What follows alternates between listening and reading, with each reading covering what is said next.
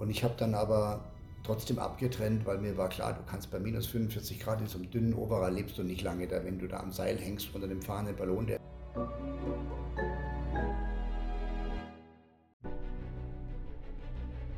Willkommen bei dem Podcast von Die Köpfe der Genies. Mein Name ist Maxim Mankewitsch und in diesem Podcast lassen wir die größten Genies aus dem Grabau verstehen und präsentieren dir das spannende Erfolgswissen der Neuzeit. Ladies and Gentlemen, ich habe eine große Freude im Gesicht, denn neben mir sitzt ein Mann, den ich noch nie so in der Form ankündigen konnte, durfte und ich habe echt schon einige angekündigt, aber was er auf die Beine stellt, ähm, also die eine Superlative reißt die nächste. Jochen, geben wir mal vielleicht, äh, also ein Mann, der keine Anmoderation bedarf, ja, Jochen Schweizer, Ladies and Gentlemen, der Rest ist gesagt. Ein Mann, der alles erlebt hat. Einer, der jetzt 65 wird. Ja, am 23. Juni ja. werde ich 65. So ein harter Schritt, ja. Sternzeichen Krebs, muss man dazu sagen. Also viele, die sagen, Jochen Schweizer, ein Umsetzer, ein Macher. Manch einer vielleicht auch sagt, das ist einer, der, ein Mann mit Prinzipien, auch einer, der sehr, sehr viel Gefühl hat, wenn man das Astrologische jetzt dazu packt. Jetzt davon aber mal weg. Jochen, was ist in den ersten 30 Jahren des Lebens passiert, wo du sagtest, ich habe alles getan und ich habe mich zahlreichen Risiken ausgesetzt, aus der Sicht des heute bald 65-Jährigen, was ist da in den ersten 30 Jahren des Lebens gelaufen? Also und, die, und, und, was hast du alles angestellt, um dein Leben zu riskieren? Äh, alles, alles. Aber die Frage ist gut gestellt, weil du hast ja nicht umsonst die Zahl 30 gewählt, weil man kann das Leben, zumindest ich kann mein Leben in drei Drittel einteilen.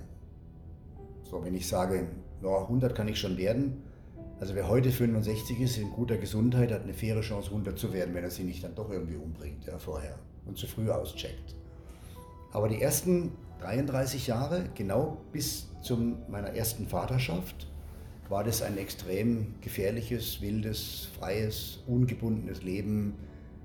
Ich bin mit dem Motorrad durch Afrika gefahren, 20.000 Kilometer. Ich habe mit windigen Plastikbooten die wildesten Flüsse der Welt befahren. Ähm, ich bin gesprungen, geflogen, also alles, was man sich nur vorstellen kann, ähm, aber nie auf der Suche nach Risiko, sondern immer auf der Suche nach dem ganz besonderen Erlebnis, nach der ganz besonderen Erfahrung. Nur wenn du das tust, was alle tun, mhm. dann bekommst du ja nur das, was alle bekommen. Mhm. Ich wollte aber mehr. Deswegen bin ich höhere Risiken eingegangen als andere, weil ich wollte ja das Besondere erleben. Aber nicht um des Risikos willen, sondern ich habe hohe Risiken in Kauf genommen, um das ganz Besondere, Außergewöhnliche, Spektakuläre zu erleben. Und deswegen habe ich mir auch nie um meine Altersversorgung Gedanken gemacht, weil ich war fest davon überzeugt, ich werde auf keinen Fall alt. Und viele meiner Wegbegleiter und Freunde, die hatten ja das gleiche Mindset, logischerweise. Die haben einfach zu früh ausgecheckt. Die hatten in der einen oder anderen Situation vielleicht nicht das Glück, was ich hatte. Oder vielleicht hatten sie am Ende des Tages irgendwann den Respekt verloren vor den Gesetzen der Physik, weil Gravität ist nicht verhandelbar. Mhm. Das kann man nur akzeptieren. So wie wirtschaftliche Rahmengesetze nicht verhandelbar sind. Mhm. Und ähm, insofern habe ich mir nie Gedanken über meine Altersversorgung gemacht und hatte immer so, ja, es wird früher oder später ist die Wahrscheinlichkeit schon groß, dass, dass ich auschecke. Aber ich habe das in Kauf genommen. Nicht, weil ich es wollte, sondern weil ich nicht verzichten wollte auf dieses intensive, wilde, freie Leben. Und ich war immer bereit, den Preis dafür zu zahlen. Dann werde ich plötzlich 30, dann werde ich 32, werde ich 33. Mhm. Und dann kommt mein erster Sohn auf die Welt, der Max. Mhm. Es ändert wahnsinnig viel weil nämlich jetzt bist du plötzlich verantwortlich. Davor, meine, meine Frauen und Freundinnen, das waren immer sehr attraktive Damen, da hatte ich immer das Gefühl, wenn ich auschecke, ah, die kommen schon klar. Die werden nicht alleine bleiben. Also musste ich diese Verantwortung nicht übernehmen. Aber als mir dieser Sohn geboren wurde, dieser kleine blonde Bengel, mhm. da ist mir klar geworden, wow, jetzt ändert sich was. Aber ich habe mein Verhalten erstmal nicht geändert. Es war so, ich hatte die Erkenntnis reifte in mir, aber in den Handlungen war ich inkonsequent. Mhm. Bis zu einem ganz entscheidenden Tag und es war der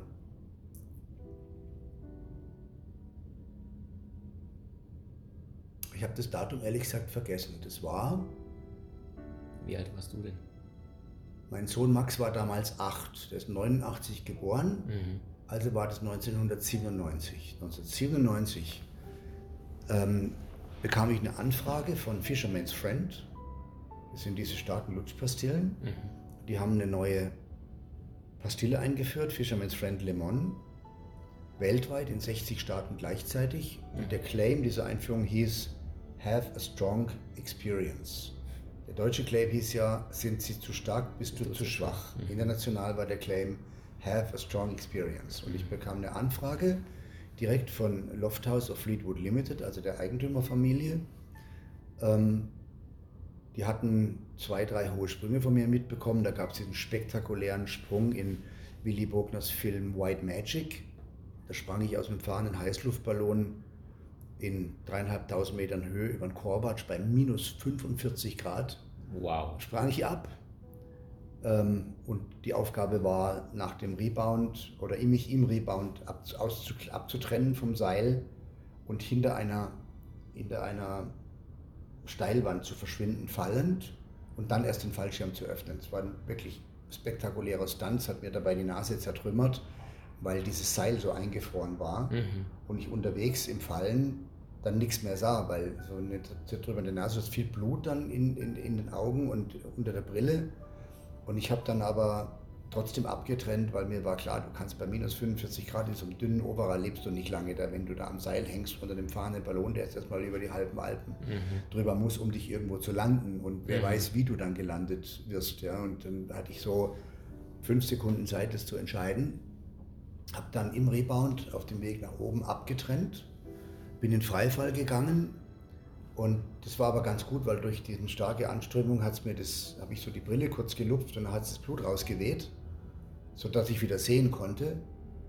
Und ähm, da hatte ich ein Ditter im Ohr. Ein Ditter ist so ein Gerät, was die Höhe mitmisst und das fängt 300 Meter über Grund an zu pfeifen. Mhm. Und Öffnungsweg von einem normalen Flächenfallschirm ist 250 Meter. Wow. Also fällst mit 50 Metern pro Sekunde der Erde entgegen. Das ist etwa 180 km/h. Das heißt also, wenn du 300 Meter über Grund öffnest, ist sechs Sekunden vor Lebensende. Das ist Mathematik, ne? Crazy darfst halt, äh, musst halt funktionieren dann. Mhm. Und ich war im Freifall und hatte dann wieder Sicht und guck so auf mein Altimeter. Das ist so ein große, wie so eine Uhr, ein Höhenmesser, der ist sehr präzise. Und ich hatte zwei Titter im Ohr, einen links, einen rechts. Und der linke hat bei 500 Meter angefangen zu pfeifen. Und das war der Zeitpunkt, wo ich dann an meinen Hilfsschirm griff. Also man wirft dann so einen Hilfsschirm in den Wind und der zieht die Hauptkappe raus. Und ich guckte so auf diese Uhr und da lief einfach meine Lebenszeit ab. Mhm, mh. Während du im Freifall bist, läuft einfach deine Lebenszeit ab. Ja? Wow. So, und ich griff nach hinten und als dann der, der rechte Ditter losging, warf ich den Hilfsschirm in den Wind und dann stand der Schirm auch schnell und ähm, hatte eigentlich keine Zeit mehr in der Landewolte zu fliegen und bin dann auf dem St. Moritzer See eingeschlagen. Und es ist ja, da werden ja solche Wege geräumt, damit die Reichen und die Schönen ihre Pelze und ihre Pekinesen ausführen können. Ja? Und ich komme da an. Das ist ziemlich laut, so ein Fallschirm, wenn der da so mit Highspeed reinkommt. Habe natürlich überhaupt keine Zeit gehabt, irgendwie eine Landewolte zu fliegen, sondern komme halt Highspeed rein, bin viel zu tief, ja. Fläre komplett durch, also maximal geflärt, war immer noch zu schnell ziehe die Beine hoch, weil ich genau über diese Zuschauermenge drüber segelte, die natürlich das ganze Spektakel verfolgt haben mit den Ballonen, den Helikoptern, die außen rumflogen. Die, die dachten es gestellt, ne? Ja, die dachten es gestellt. Also ja, ja, also die, ja, die, die ja, da sitzt ja. dann außen sogar im, äh, sozusagen auf so einem Kamerasitz am Helikopter, der ist ja eine Berühmtheit und mhm. das war klar und dann fällt da einer raus und dann reißt das Seil ab und dann fällt er der Erde mhm. entgegen und dann öffnet sich Gott sei Dank noch sein Fallschirm aus Sicht der Zuschauer. Ja? Mhm. Ich wusste ja genau, was los war und ziehe noch die Beine hoch und fege über so eine Gruppe von Pelzmänteln weg.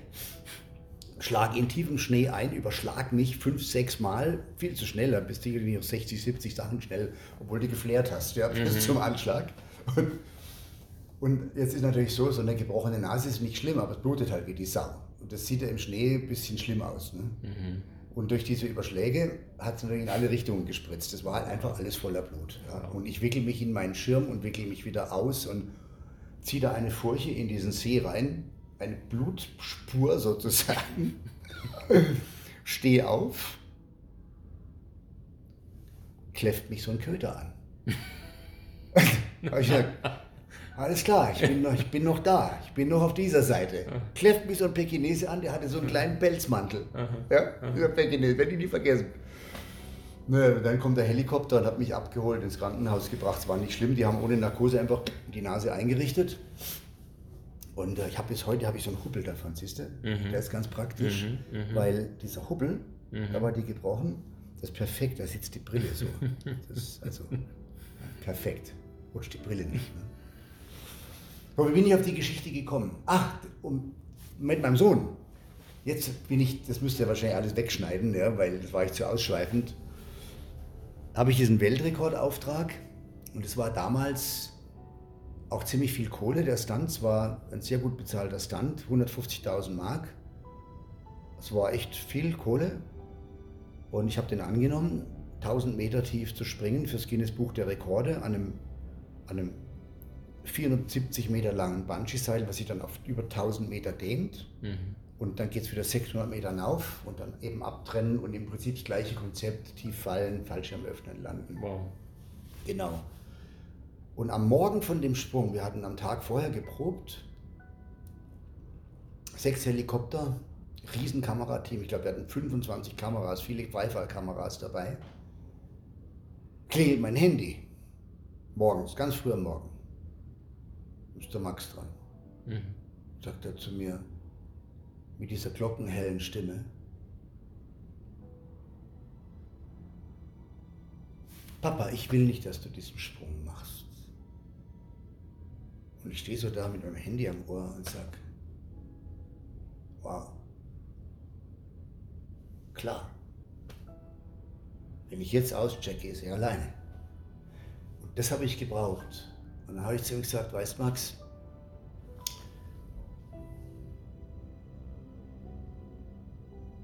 wenn du etwas entscheidest in deinem Leben und wenn du etwas zusagst, du musst verlässlich sein dann musst du mhm. das auch tun.